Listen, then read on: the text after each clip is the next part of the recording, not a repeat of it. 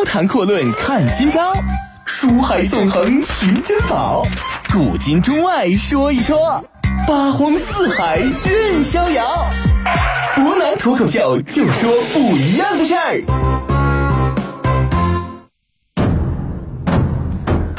听众朋友，大家晚上好，欢迎您收听今天的博南脱口秀。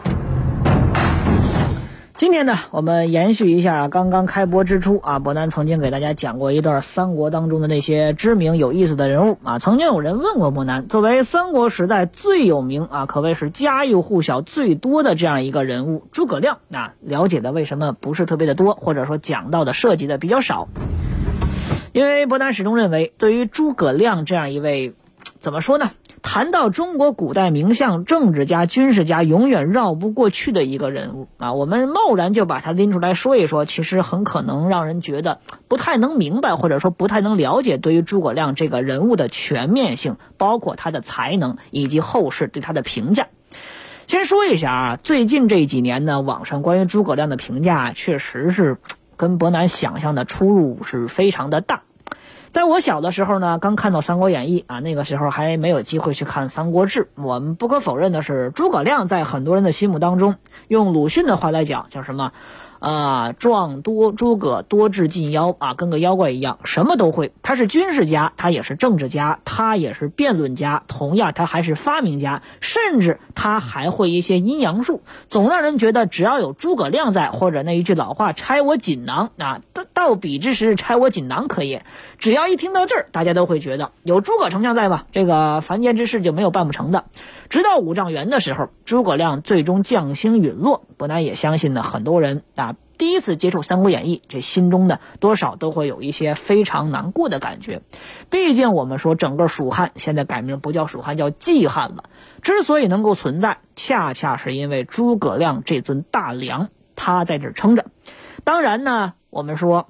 这件事儿，无论是你放在《三国演义》这部小说里边，又或者说你放在真正的《三国志》史实当中，这都是不可辩驳或者说不可否认的。古代人，我们说，早在春秋战国，尤其是战国初年百家争鸣的时代，这些所谓的纵横家、兵家、法家、儒家、道家，他们追求的是什么？其实四个字儿就可以很明显的表达。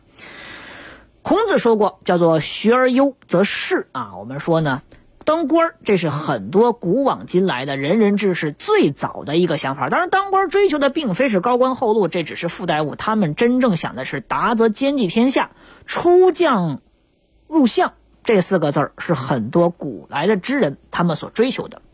不过，我们翻开一下中国古往今来，从最早的商周时代，再到近代史，真正撑得起出将。而入相的人少之又少。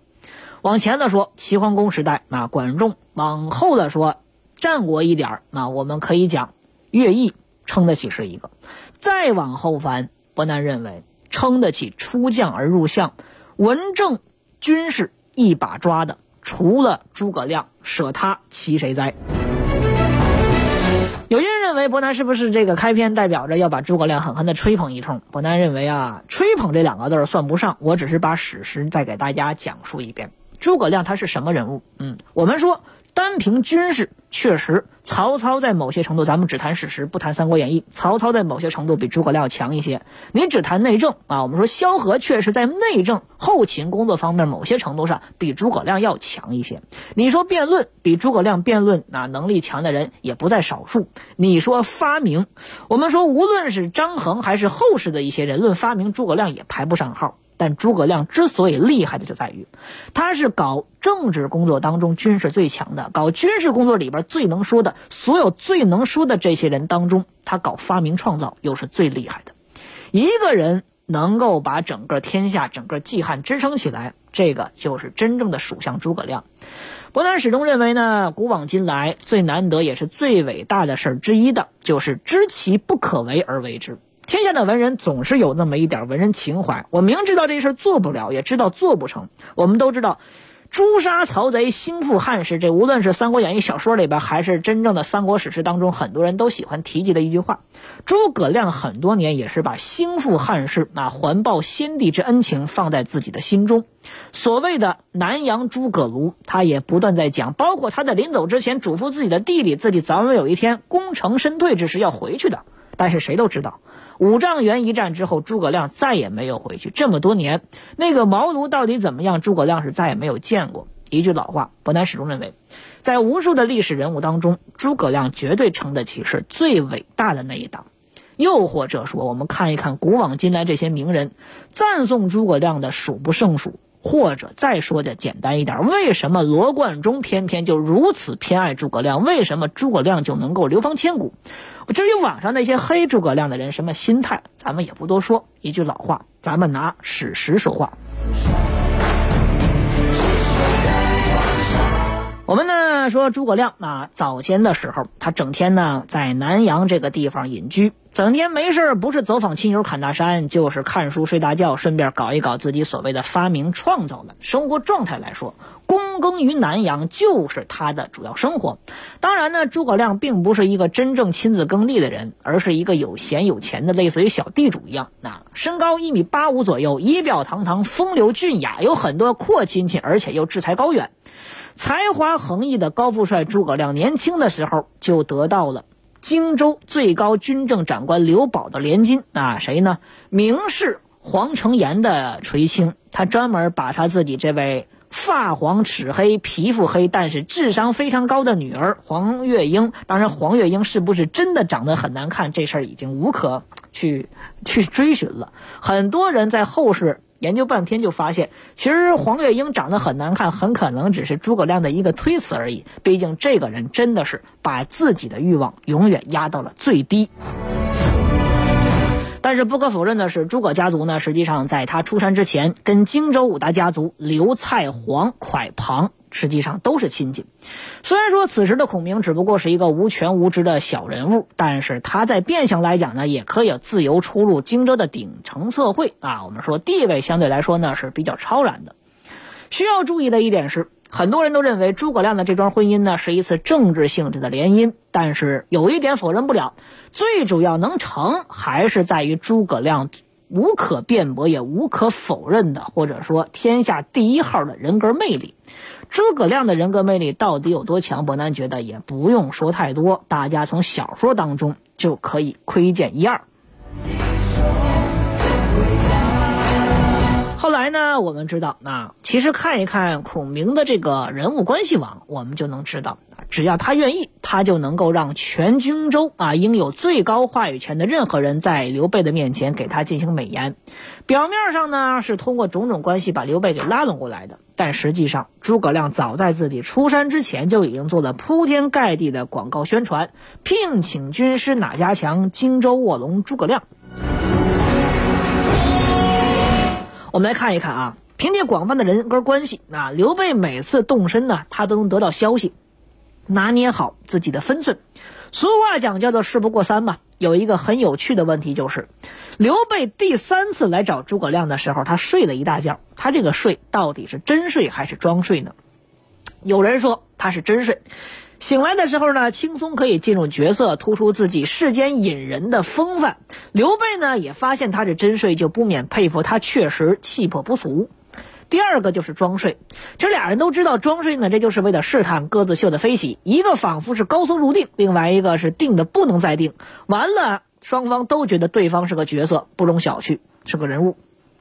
第三个，真睡醒了之后，然后就装。那好家伙，刘备心中想到的这个有本事的人物啊，这么不把我放在眼里，一定是个大人物，必须抓到手。诸葛亮想的则是好家伙呀，这脸皮够厚啊，城府也够深呐，这一看就是个有前途的大佬。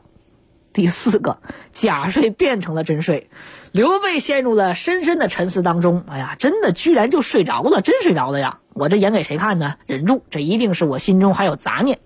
不管怎么讲吧，这个问题是后世很多人都在探讨的。伯南始终认为。将相啊，我们说失和是一个国家最大的问题。但是君臣之间能够有如此的相互理解、相互佩服，最关键的是相互扶持。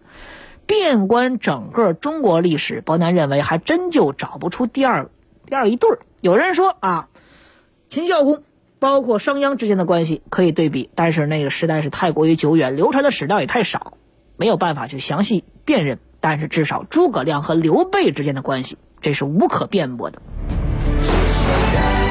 三顾茅庐问出的是诸葛亮向刘备提起的三分天下的战略，联合孙刘啊两家共同对抗曹操，占据荆州之后吞并益州，等曹家内乱，从荆益两地两路出兵，则汉室可复，大业可成。我们说这个战略虽然在某种程度上忽略了孙十万啊，大家自己百度一下孙十万什么意思？忽略了这个孙十万的野心，把盟友假想成了无条件配合的人物，引发了后来的悲剧。但是不可否认的是，这种所谓的局限性，恰恰说明了诸葛亮的强悍之处。这一点，也就是只有诸葛亮才能想到。至于很多人说诸葛亮想的并不是百百分之百的现实，在那样一个时代，或者说你放到今天，也没有人能够想出比这样一个计策更加完美的战略方案了。我们说呢，对于刘备来说，这就是最好的，没有任何问题。颠沛流离十几年，一直是走一步算一步，过一天混一天的刘备啊。从这个只有二十六岁，大家要知道啊，当时虽然说电视剧里边唐国强演的诸葛亮已经是临变胡子了，但是这个时候诸葛亮在历史上真正也只有二十六岁的年轻人，很年轻。刘备呢，从这个二十六岁的年轻人身上看到了烈火，也看到了希望。他使出浑身解数邀请，就是在这个早想跟他出山的诸葛亮啊。我们说刘备对他的亲密已经亲密到连关张都已经开始吃醋了。小说里边提的很有意思，刘备讲我得到诸葛亮就是鱼儿得到水，你俩都给我消停点儿刘备这个人请人才确实舍得下血本，诸葛亮也绝对够意思。诸葛亮为刘备一步一步铺好了，从一个颠沛流离的小军阀变成了占据天下三分之一的霸主的地位。高谈阔论看今朝，书海纵横寻珍宝，古今中外说一说，八荒四海任逍遥。湖南脱口秀，就说不一样的事儿。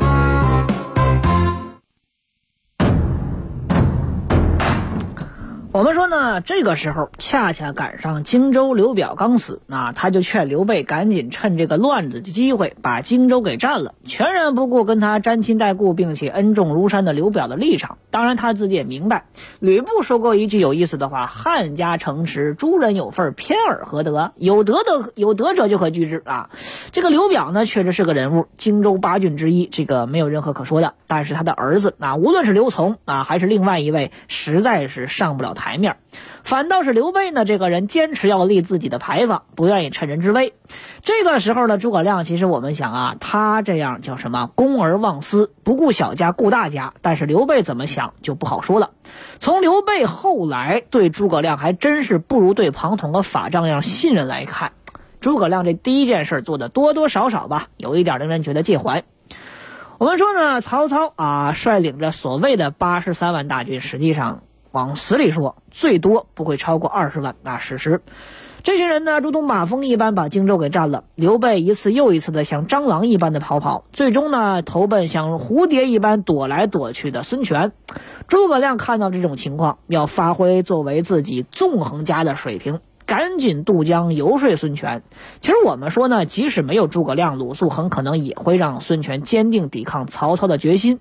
员工投降了，你可以接着打工，大不了换家公司而已。老板投降了，你可就没什么指望了。但是诸葛亮有一件事是鲁肃所确保不了的：刘备，你是自己在穷途末路之时来投奔人家的，如此一来，你的身份算什么呢？是别人的附庸吗？还是地位比较低？你是打算彻底就在孙刘这待下去了，还是说你另有想法呢？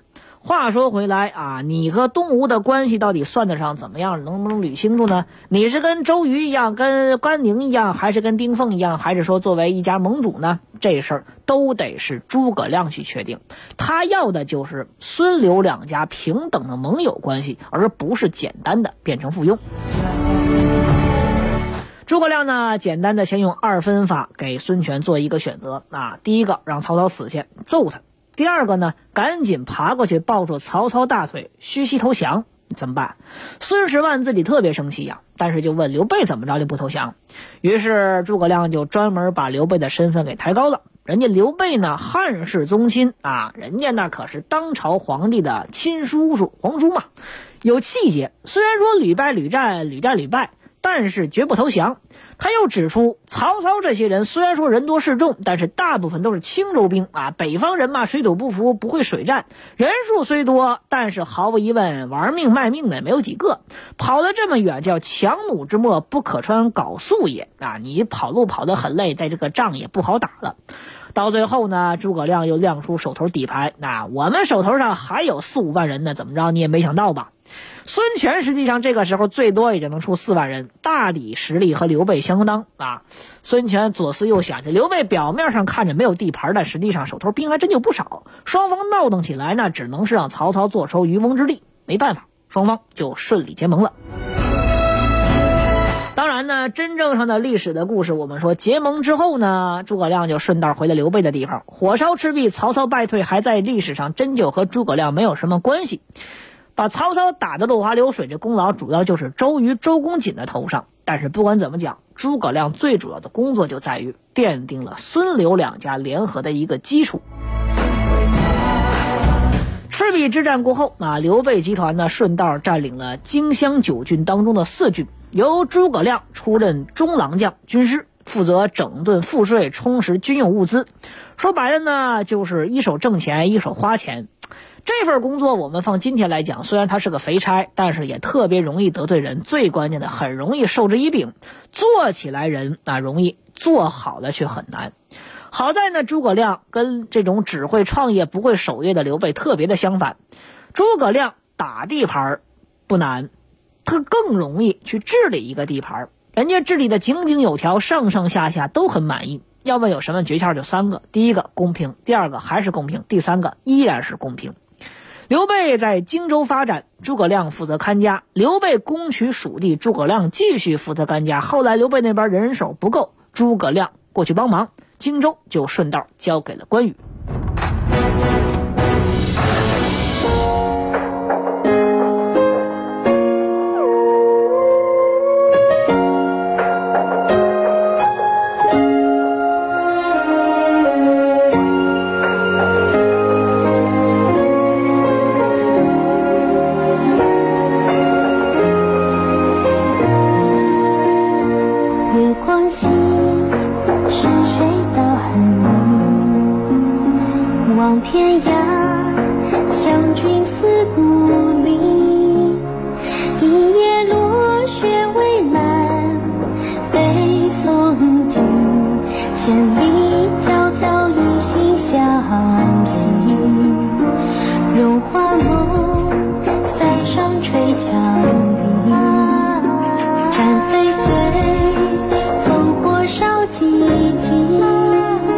今夜关山雪满。